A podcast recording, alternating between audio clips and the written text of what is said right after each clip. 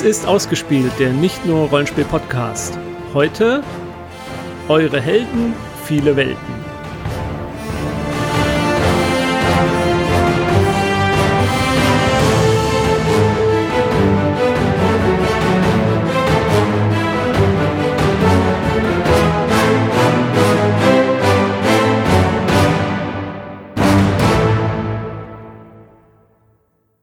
Und da sind wir wieder mit einem weiteren Charakterkopf, äh, der uns heute vorgestellt wird. Ich habe heute den Lars zu Gast. Hallo Lars. Hallo Jens. Ja, danke, dass du mich vorstellst. Ich habe mich nämlich gerade selbst vergessen vorzustellen. genau, der Jens ist hier. Äh, Lars, äh, dich haben wir auch schon mal hier gehört in der äh, ausgespielt äh, Familie. Äh, bist ja quasi schon ein äh, mit aufgenommener Teil. Ein gelegentlich vorbeikommender, auch gelegentlich angetrunkener Onkel, den man zu Weihnachten ertragen muss. Nein, du bist, du bist der coole Onkel, der tolle Spielzeuge mitbringt.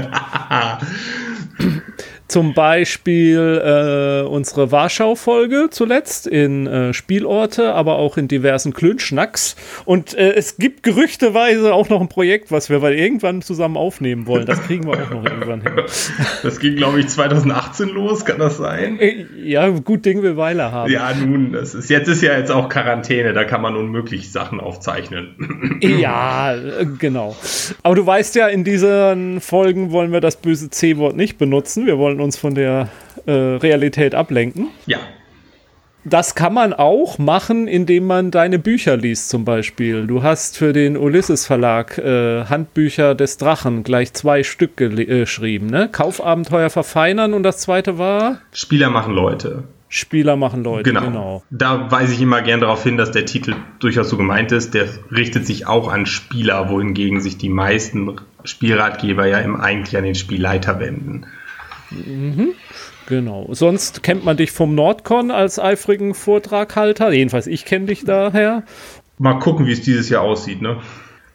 Ja, also da machen wir jetzt mal gar keine Pläne zu. Naja, ich, ich, meine Pläne dazu stehen schon seit Mitte Januar, weil ich mich dazu habe Shanghai lassen, einen Vortrag über die Geschichte des Rollenspiels zu halten. Und das Thema ist so riesig, dass ich den Vortrag schon im Januar stehen haben musste. Das wäre sonst nicht realistisch gewesen.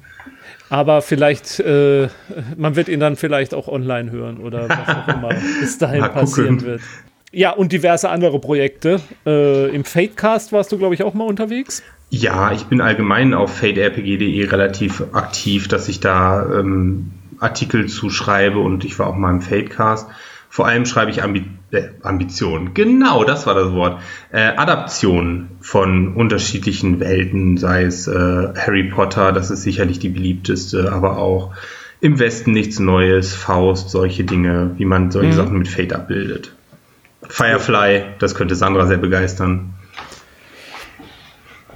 Ja, mich mittlerweile auch. Ich habe mich ja überzeugen lassen, nach langer Zeit von der Serie dann doch äh, angetan zu sein. Am Anfang wollte ich sie nicht gut finden. Weiß auch nicht warum. Da kommst du ähm, sehr, sehr zeitig.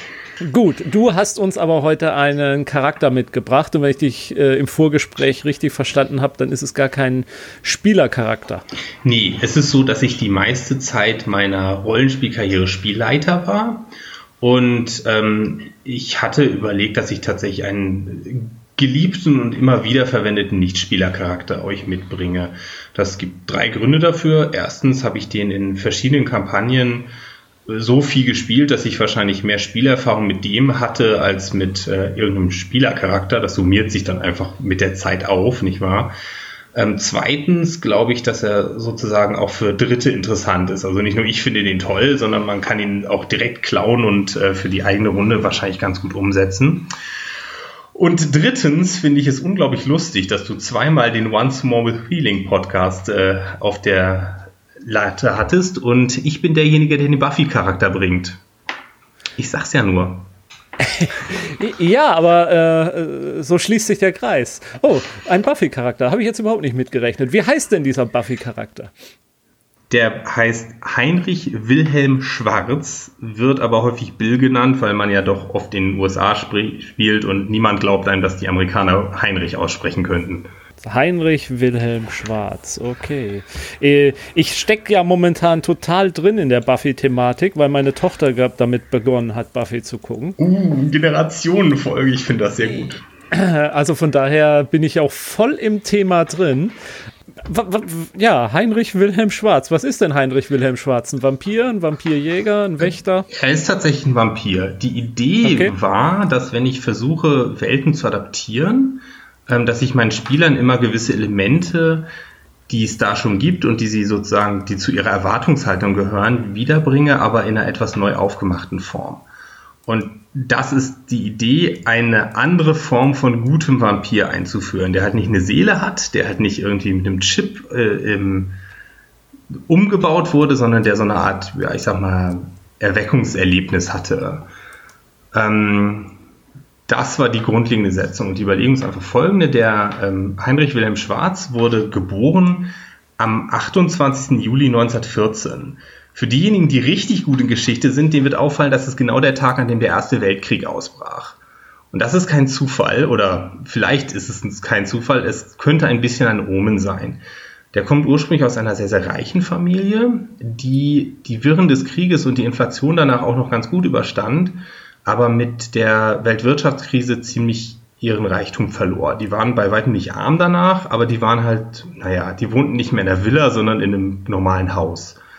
Und das war eine sehr, sehr prägende Erfahrung für ihn, so dass er beschloss, mit diesem ganzen Finanzzeug und Aktien und so will er nichts zu tun haben. Er wird Ingenieur. So was Handfestes, mhm. nicht wahr? Mhm, mh. Und ähm, naja, dann kamen natürlich irgendwann doch die Nationalsozialisten an die Macht, was ihm ehrlich gesagt völlig egal war. Also er fand das weder gut noch schlecht. Ähm, er war wie viele von der Politik völlig desillusioniert und er war halt rein praktikabel. Solange ich Maschinen bauen kann, ist alles gut.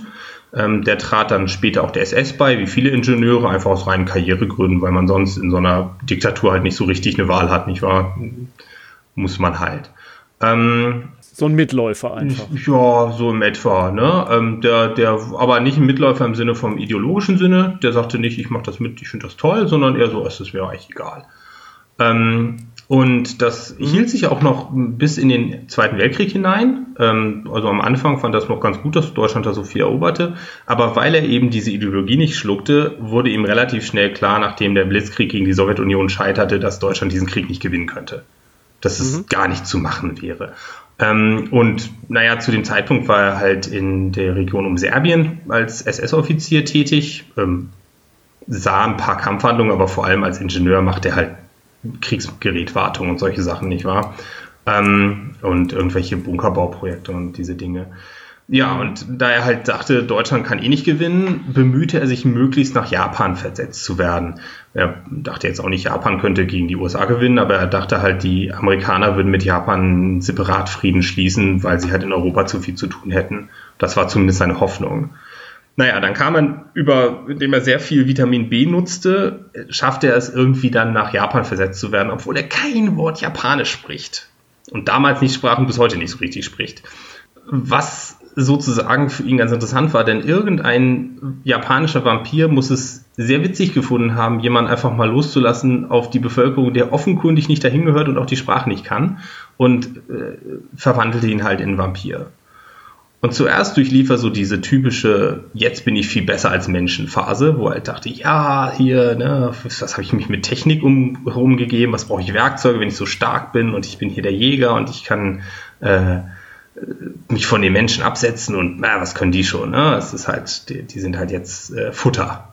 Nicht mhm, wahr? Mhm. Und schon während de, der nächsten Monate, ähm, wo er dann mehrfach irgendwelchen aufgebrachten Mobs noch Krab im Kam, entwickelt er gewisse Zweifel daran. Erschweren kam hinzu, dass es erst mehrfach erlebte, dass er nicht jagen musste, weil ähm, die Opfer von den strategischen Bombardements der Amerikaner im Endeffekt frei Haus geliefert wurden. Und zwar auf eine Brutalität, die er nicht gemacht hätte. Also, Entschuldigung, nicht, dass sie ihn groß abgestoßen hätte, aber hm, es war auch nichts, was er irgendwie von selbst gemacht hätte. Und es wurde ihm mehr und mehr klar, dass irgendwie, dass sein Weltbild vielleicht doch ein bisschen komisch ist. Naja, und dann passierte es eine sehr schicksalshafte Nacht, dass er es eigentlich zu einer anderen Stadt schaffen wollte, zu Fuß, aber er hatte sich ein bisschen verschätzt und er konnte nur am äußeren Rand der Stadt in einer Höhle weil das die Stadt in einem Talkessel an der Küste lag, in einer Höhle unterkommen, um sich vor dem Sonnenlicht zu schützen. Und wie es das Schicksal will, war diese Stadt Hiroshima. Okay. Und das nächste, was er mitkriegte, war ein Lichtblitz und eine Zerstörung auf einem Niveau, das hätte kein Dämon der Welt hinbekommen. Mhm. Und das war für ihn das völlige Erweckungserlebnis. Das ist also im Endeffekt, in dem Moment beschloss er, dass jede Spezies, die in der Stadt, Lage ist, Städte zu verdampfen, sofort vom Speiseplan gestrichen wird.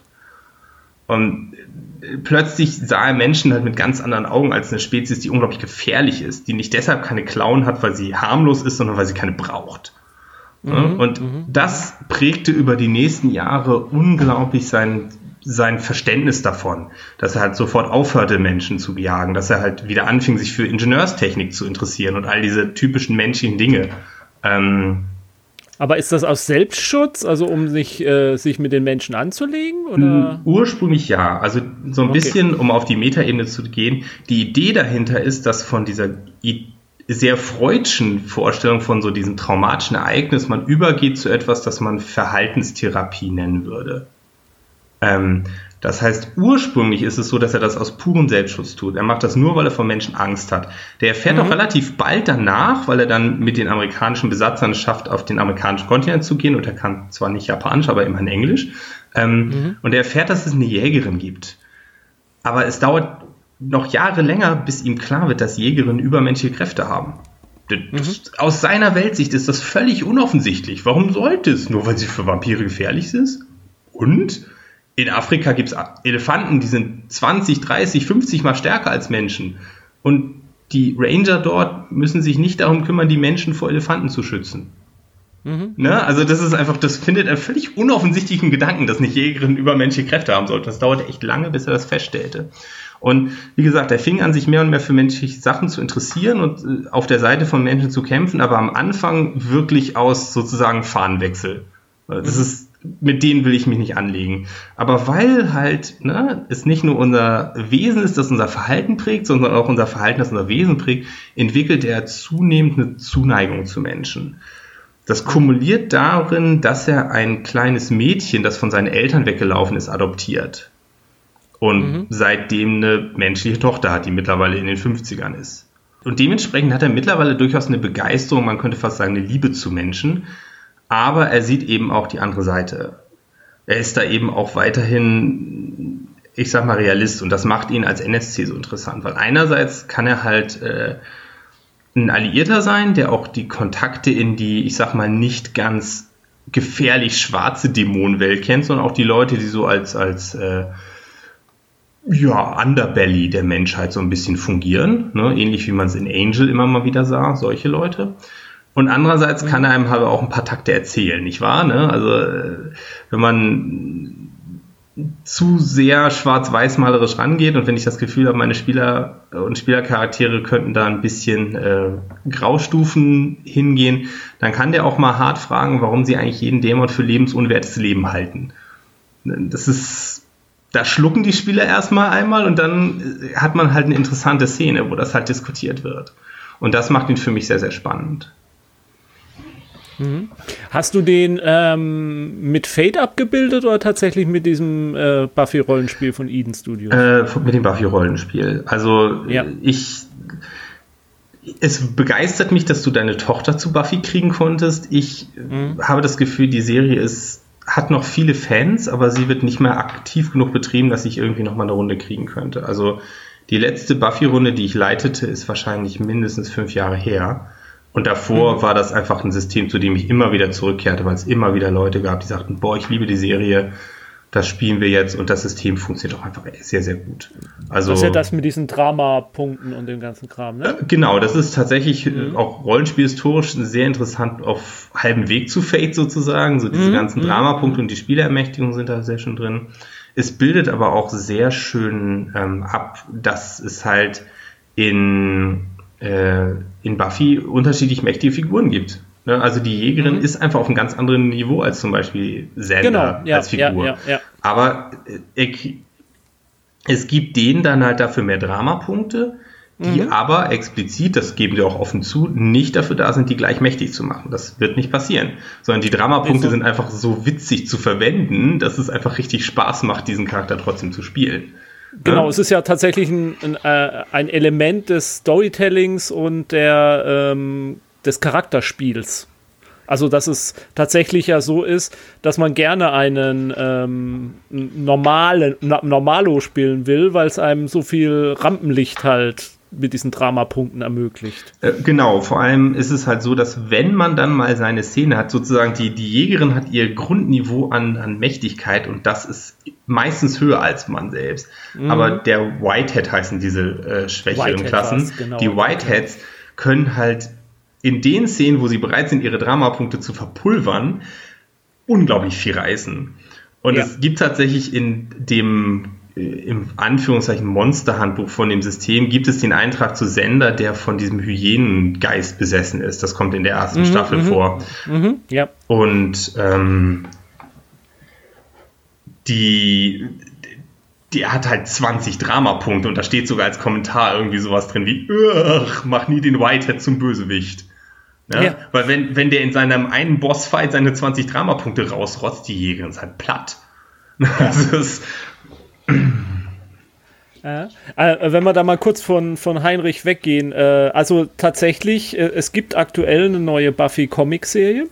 Die erzählt die Buffy-Geschichte nochmal so ein bisschen anders, neu, ein bisschen mhm. zeitgemäßer mit den gleichen Charakteren, aber äh, auch ähnlichen Schicksalen, aber Dinge passieren in anderer Zeitreihenfolge oder die Charaktere fangen, begegnen sich zu Zeitpunkten. Also nur ein Beispiel jetzt, äh, also wenn es losgeht, ist Willow schon äh, äh, mit einer Frau liiert und ähm, das entwickelt sich halt nicht in der Serie erst, sondern das kommt relativ früh da und die Handlung ist auch ein bisschen anders. Die Comicserie ist gar nicht schlecht. Habe ich ein paar Hefte von gelesen. Also, das ist so das, das Neueste, was es zu Buffy gibt, was ich kenne. Äh, muss ich dir einfach glauben. Also, ich fand es damals schade, den Wechsel zu Comics, weil das einfach überhaupt nicht mein Medium ist. Also, nicht, dass nee, ich das irgendwie ver verachten würde. So, es gibt ja auch Leute, die ja, sagen, ja, ja. wie kindisch. Nee, es ist nur einfach für mich nichts. Wenn sie gesagt hätten, wir setzen es als Romane fort, hätte ich da ihnen locker 40 Bücher abgekauft. Mhm. Aber das passiert ich, halt nicht. Ich fand die Buffy-Comics, also die weiteren Staffeln, auch nicht gut.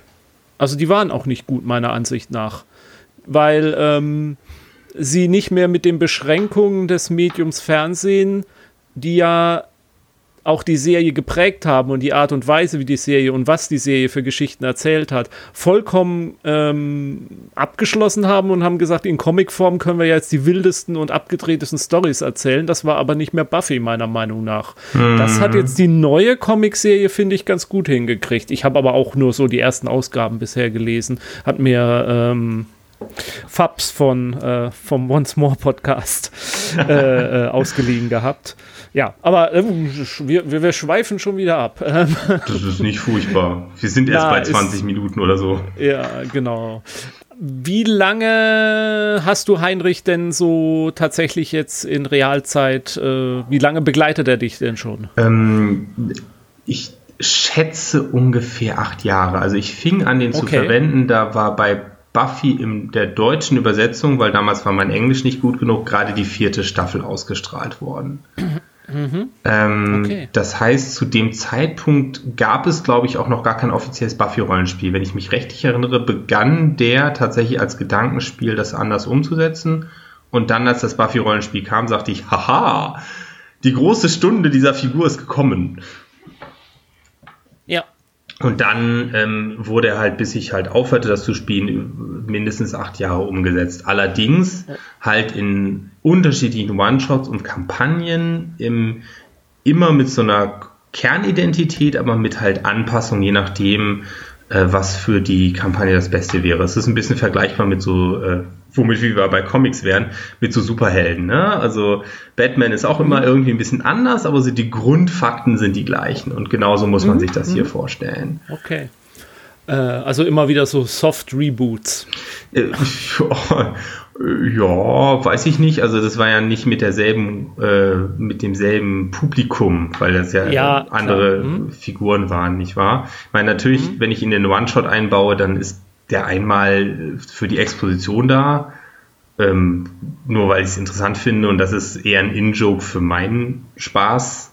Als dass ich jetzt ewig auf dem rumritte, weil ich kann natürlich auch nicht die ganze Zeit nur von meinem Lieblings-NSC erzählen. Das langweilt die Spieler zu Tode. Das geht echt gar nicht so Oder das, das sind ja die interessantesten die, Geschichten, die man in Foren liest. Ähm, also Foren an unsere Zuhörer. Das hat, so hat man früher kommuniziert im Internet. Ähm, das war das auf dem römischen Platz, nicht wahr? genau. Ähm, da hat man sich irgendwas gegenseitig zugeschrien. Nee, äh, das waren ja immer die, äh, die beliebtesten Stories über äh, schlechte Spielleiter, äh, also ich erinnere mich an so eine Geschichte von der Star Wars-Kampagne, wo der Spielleiter dann seinen NSC-Charakter hatte, der ähm, äh, ein verlorener Jedi war und auch so alles konnte und die Spieler dann sich eine Stunde zuhören mussten, wie er mit sich selbst äh, gesprochen hat, wie er Prinzessin Leia verführt und flachlegt und so. Nein, so spielte ich Heinrich nie. Also Schwarz war immer ganz klar eine Nebenfigur. Er war eine Nebenfigur, die für die Spieler aus verschiedenen Hinsichten interessant sein konnte. Und das ist es tatsächlich auch erst, was ihn für mich interessant machte. Ähm, es ist nicht so, dass ich von Anfang an sagte, boah, was für eine coole Figur, die werde ich jetzt jahrelang spielen, sondern das war wirklich nur die Idee, wie könnte man anders einen guten Vampir darstellen und wie könnte das auf unterschiedliche Weise knallen. Ne? Und dann war halt als zusätzliche Idee, naja, wenn das dadurch passiert, dass halt Respekt vor menschlicher Technologie hat, dann kann es natürlich auch relevant sein, dass man dem nicht angreift, ne? weil es wäre auch vorstellbar, die sehen Vampir und sagen, oh, Vampir, bringen ihn um, bevor der irgendwie was ja. sagen kann. Aber äh, der Schwarz ist halt, sieht halt menschliche Technik als Überleben an. Das heißt, wenn da die Jägerin kommt, dann bringt die halt einen Flock zu einer Schießerei. Mhm. Und ähm, sie, er wird versuchen, sie nicht zu töten, aber der ist unter solchen Umständen mit einer Feuerwaffe bewaffnet. Und das ist einfach ja da, also keine Jägerin kann einer Kugel ausweichen. Das geht halt nicht. Ja. Wie sieht er denn eigentlich aus, Heinrich? Ähm, Jetzt so als Vampir. Jetzt so als Vampir. äh, der ist natürlich bleich, wie soll es überraschen. Der ist relativ hoch und ja, so schlank gewachsen. Ähm, er hat natürlich sehr kurzes, militärisch geschnittenes schwarzes Haar. Ähm, und ja, er sieht ein bisschen unterernährt aus, weil er halt unter den schweren Bedingungen des Krieges um verwandelt wurde und äh, ja, tatsächlich ein wenig unterernährt war. Und das, der tote Körper baut ja kein Fett mehr an, nicht wahr?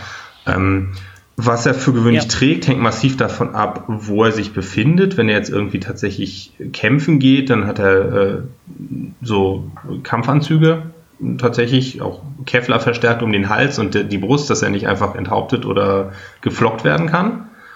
Ähm, mhm, mh. Und die, aber äh, äh, am Tag ist er sonst äh, anders angezogen. Also dann trägt er vielleicht auch mal einen, äh, einen Anzug zum Beispiel. Also er neigt schon zu konservativer Kleidung, einfach weil er äh, halt, ich sag mal, ungefährlich auch wirken möchte, so, so relativ gesittet, weil er Menschen ja weiterhin für potenziell sehr, sehr gefährlich hält.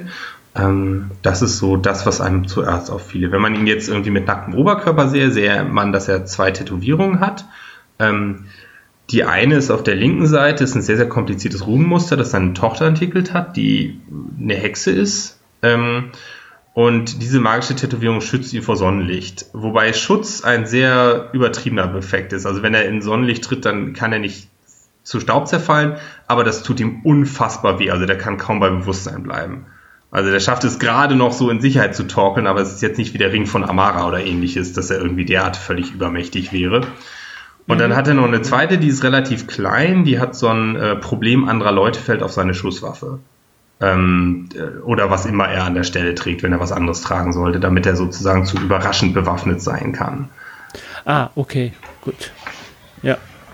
Genau. Okay. Und was würdest du so sagen, was war so sein triumphalster Auftritt in deinen Kampagnen? Ähm, äh, Im klischeehaft rollenspielerischen Sinne oder aus seiner Sicht?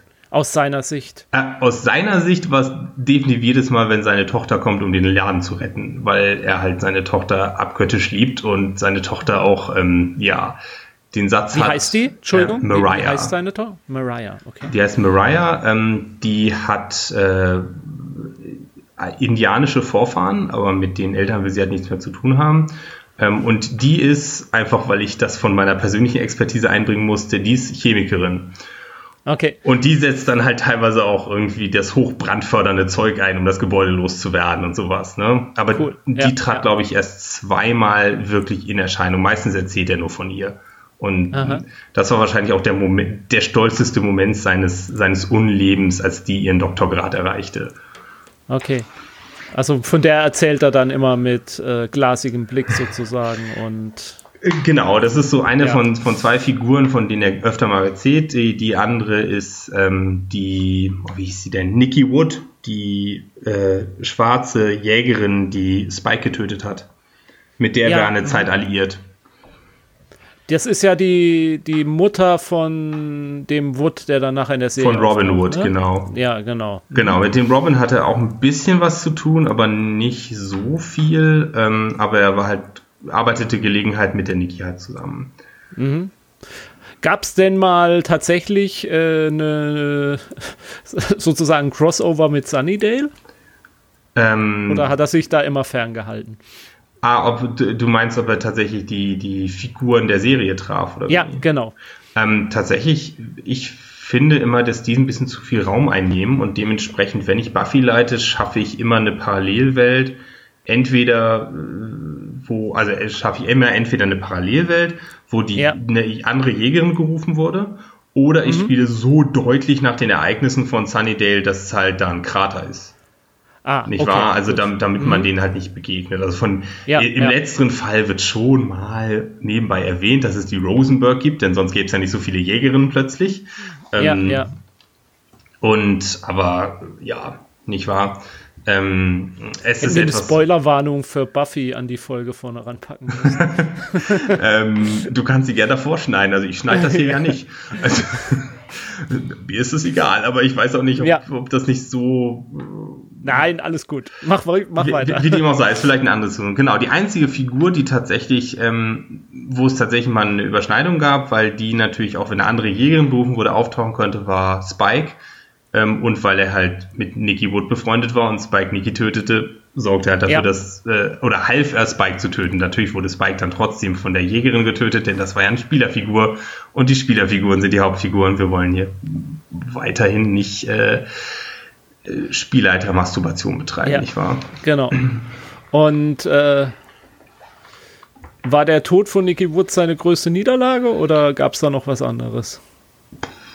Schwer zu sagen, ähm, weil er ja immer in unterschiedlichen Inkarnationen ein bisschen anders umgesetzt wird. Ja, ja. Aus persönlicher Sicht ist wahrscheinlich seine größte Niederlage immer, wenn er einen äh, im weitesten Sinne bekannten namens Slifirski um Hilfe bitten muss. Das ist so ein äh, wahnsinniger Wissenschaftler, so eins von diesen Genies und der ist aber auch nicht nett. Also der ist jetzt nicht gemeingefährlich, aber der ist überzeugter Faschist. Das heißt, wenn der wenn er von dem was möchte, muss er immer in SS-Uniform ankommen. Das findet er so unfassbar peinlich und erniedrigend. Ja, ja, ja, ja. Hat Heinrich irgendwelche besonderen Stärken oder Schwächen jetzt abgesehen von denen, die seinen Vampirismus mit sich bringen? Mm, also was Stärken angeht, natürlich die Tatsache, dass er anders als andere Vampire halt menschliche Technologie verwendet mhm. und ähm, da auch teilweise sehr kreative Lösungen findet, beides zu verwenden. Also ähm, einmal hatten sie, ich will den Hintergrund nicht zu sehr ausführen, aber es war relevant, dass er aus irgendwelchen Gründen nicht getötet werden konnte, damit er den Spielercharakteren helfen konnte. Und dementsprechend transportierte er sich im Endeffekt so einen Todmannschalter, der die ganze Zeit ein Funksignal aussendete und er sagte, ja, hier, enthaupte mich, der wird mit zerfallen und du weißt ja, wo die Bombe sitzt, die dann explodiert, nicht wahr? Mhm, mh, mh. Genau, das heißt, auf diese Weise so ist er sehr, sehr stark. Er hat auch ein paar sehr, sehr starke Alliierte in der ähm, Unterwelt, äh, in der mystischen, von Dämonen bis zu anderen Vampiren, die nicht im eigenen Sinne gut sind, aber auch nicht böse, sondern sich versuchen aus der Sache rauszuhalten, indem sie zum Beispiel einfach so reich sind, dass sie ihr Blut kaufen. Ne? Kapitalismus mhm, geht, mhm. passt. Ja. Ähm, und seine größte Schwäche ist definitiv die äh, Liebe zu seiner Tochter. Also wenn man schaffen könnte, Mariah zu entführen, was nicht so leicht wäre, weil die zwar nicht auf Terror oder Willow-Niveau ist, aber schon eine ganz brauchbare Hexe. Aber wenn man das schaffte, mhm. dann hat man den einfach in der Kontrolle. Das ist einfach vorbei dann. Ähm, so, so, ein bisschen zum, zum, zum Ende hinkommend, äh, du hast es ja schon angedeutet, aber also du, ob er jetzt noch mal losziehen wird oder noch mal in einer Rollenspiel-Session auftauchen wird, das ist ja jetzt ein bisschen ungewiss. Aber wenn du jetzt so vorstellst, äh, was, was, was würdest du denn so vermuten, was sein finales Schicksal sein wird? Ich denke, das hängt tatsächlich davon ab, ob er es äh, seiner Tochter einreden kann, sich endlich äh, untot machen zu lassen, weil die Tatsache, dass seine Tochter altert und er nicht, ist etwas, was ihn massiv bedrückt. Okay. Und das wird schon einen ganz großen Einfluss dazu haben. Aber ich vermute, äh, sie wird sich weiter weigern, weil die halt äh, das nicht möchte, aus unterschiedlichen Gründen, spielt keine Rolle. Ähm, und dementsprechend wird die irgendwann an Altersschwäche sterben und dann wird er sehr viel risikofreudiger und äh, selbstzerstörerischer sein und äh, vermutlich irgendwie ein Lagerhaus mit 300 Vampiren, die er da gerade reingelockt hat und sich selbst hochjagen oder sowas. Okay. Also den Heldentod dann sterben. Ja, eher den, wenn ich schon eh nicht mehr existieren will, kann ich wenigstens noch ein bisschen was mitnehmen, Tod. Aber ja. Ja. Fast letzte Frage. Wenn du jetzt so drüber nachdenkst, hattest du irgendeinen anderen Charakter, mit dem du ähnlich viel Zeit verbracht hast oder mit dem du ähnlich viel verbindest? Mm, Einer, der an ihn sind, rankommt? Das sind zwei unterschiedliche Fragen für mich. Also der Punkt ist, mhm. ähm, Figuren, mit denen ich ähnlich oder sogar mehr Zeit verbrachte, gab es durchaus, aber das waren sozusagen keine Charaktere, das waren die, die, die Haufen von Kampfwerten, die man in der Jugend spielte. Nicht wahr? Also die, die hatten nicht ernsthaft Innenleben. Äh, und ja. sozusagen mhm. von, von, von der Charakterisierung nicht, ähm, äh, zumindest was die Zeit angeht, von meiner Begeisterung für ihn, ähm, ich mache meine Begeisterung von NSCs sehr stark davon abhängig, wie toll meine Spieler sie finden. Und da gab es mhm. schon, gab schon natürlich Fälle von einer Figur, die eine ganz, ganz lange mit der Gruppe mitreiste und die denen am Ende so wichtig war, dass sie bereit waren, einen der äh, Spielercharaktere nicht zu retten, damit sie sie stattdessen retten konnten. Ähm, und die auch dafür sorgte, dass einer der äh, Spielercharaktere die äh, zu ihrer Religion konvertierte. Weißt du, solche Sachen finde ich dann auch total toll. Aber mhm. das sind halt mhm. alles Sachen, die abhängig sind von der Reaktion meiner Spieler, weil für die mache ich die NSCs ja. Und mhm. der Schwarz ist halt die Figur, die in unterschiedlichen Formen, mit unterschiedlichen Szenen immer wieder gut ankommt. Mhm. Sei es, weil man sagt, sei es, weil man eine Gruppe hat, die sagt, wir möchten jetzt einfach ein bisschen kämpfen und ich meine, der ist ein Vampir und der hat ein Maschinengewehr, also besser wird's ja wohl nicht. Ähm, ja, ja. Äh, oder sei es eine Gruppe, die sagt, sie möchten sich eigentlich genau mit der Frage stellen, ist denn tatsächlich die Moral so schwarz und weiß wie dieser gut-böse Konflikt, der Metaphysik ihn gerne mal zeichnen möchte? Und da ist er natürlich mhm. auch ziemlich gut für. Und ähm, dementsprechend gab es einfach so viele unterschiedliche Runden, in denen der so gut funktionierte, dass es da einfach nicht so leicht rankommt. Mhm. Verbindest du irgendwas, wenn du es erzählen magst, das ist immer so ein bisschen mhm. die Frage, die auch abgelehnt werden darf, gerne. Äh, verbindest du irgendwie was mit ihm biografisch auch? Äh, ja, also, klar. Also, das ist kein Zufall, dass der Vater ist. Ähm, mhm. Aus äh, zwei Gründen, die sozusagen ineinander greifen. Ich wusste einfach schon sehr früh, dass ich einfach Kinder haben möchte. Also als ich mhm. 18 war und die Leute fragten, was willst du später mal werden, dann war eine meiner Antworten immer, dass ich Vater werden möchte. Und das mhm. ist also kein Zufall, dass ich das eingebaut habe. Ähm, hinzu kommt, dass ich etwas habe, was ich ein Bonuskind nenne. Also ähm, ich habe über meine Tätigkeiten im Bereich der, der äh, Jugendcamps und solche Sachen äh, ein Mädchen, damals 13, kennengelernt, die ähm, so eine Art Ziehtochter für mich wurde. Und ich meine, in nächster Zeit wird die heiraten und ich bin eingeladen und ihre Geburtseltern nicht. Ja. Okay. Mhm. Nicht wahr? Also, und diese Einflüsse sind dann natürlich auch in gewissen Mengen reingeflossen, je nachdem, ja, ja, ja. welche Inkarnation das dann wieder war. In der nächsten Runde kommt dann da immer mehr von rein. Aber ursprünglich war das wirklich okay. sozusagen, war da die fromme Hoffnung, irgendwann mal Vater zu sein, mit eingebaut, ja. Okay, cool. Ja. Nee, kann ich, kann ich absolut nachvollziehen, jetzt nach dem, was du so über ihn erzählt hast. Alles klar. Okay. Dann allerletzte Frage. Gibt es noch irgendwas, was du noch über ihn loswerden willst, wo du meinst, das müsste jetzt noch gesagt werden, damit äh, die Zuhörenden äh, ein komplettes Bild von ihm haben? oder haben wir alles? Mm, wie gesagt, das komplette Bild von ihm ist je nach Umsetzung immer anders. Insofern würde ja. ich eher die allgemeine Sache sagen, wenn ihr rankommt, kauft euch das Buffalo-Rollenspiel, macht eine Runde und ihr dürft ihn gerne übernehmen.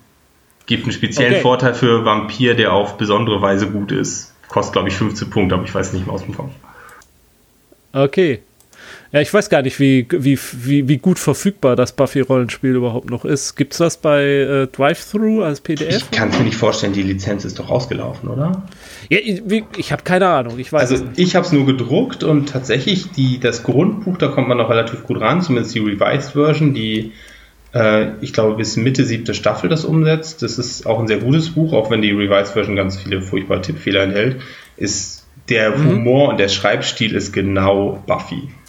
Das ist einfach mhm. auch das System bildet das einfach so gut ab. Ich bin mache ja sonst fast alles mit Fate, aber wenn ich eine langfristige Buffy-Kampagne leiten wollte, würde ich das immer noch nehmen. Insofern an das Buch kommt man ganz gut ran. Das einzige Buch, was Problem ist, ist die sogenannte Magic Box. Das ist äh, der Magieband.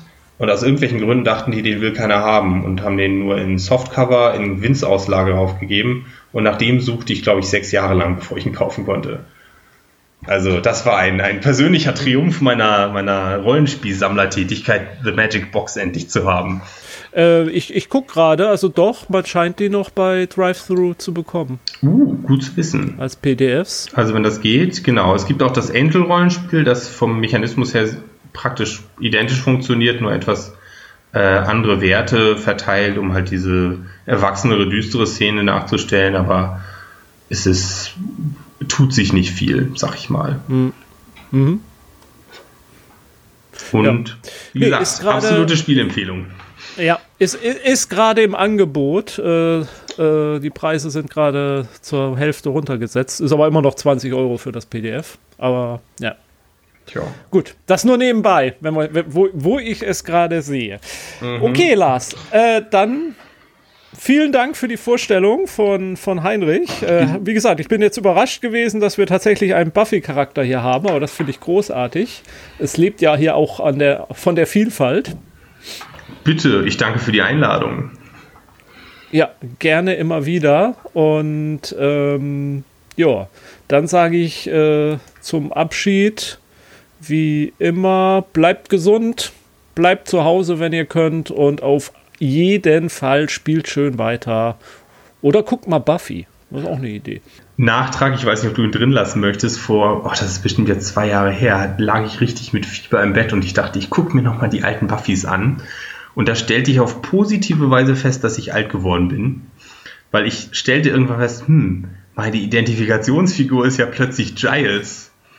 Ja, ja, das habe ich jetzt auch festgestellt. Genau. Aber, aber, das ergibt schon Sinn, oder? Ne, man hat, ist halt ja. erwachsen, man hat ein Berufsleben, man ist eben nicht jugendlich, man hat Kinder, es ist ja, ja, so ist es genau. dann halt, ne? Das war auch genau das gleiche Erlebnis hatte ich auch, als wir es jetzt wieder geguckt haben. Ich dachte auch, eigentlich ist Scheiß mein. Ja, das ist auch eine echt coole Sau. Also das muss man ihm halt auch lassen. Ne? Der Ripper. Okay, ich lasse es drin, keine Angst. Bis dahin. Tschüss.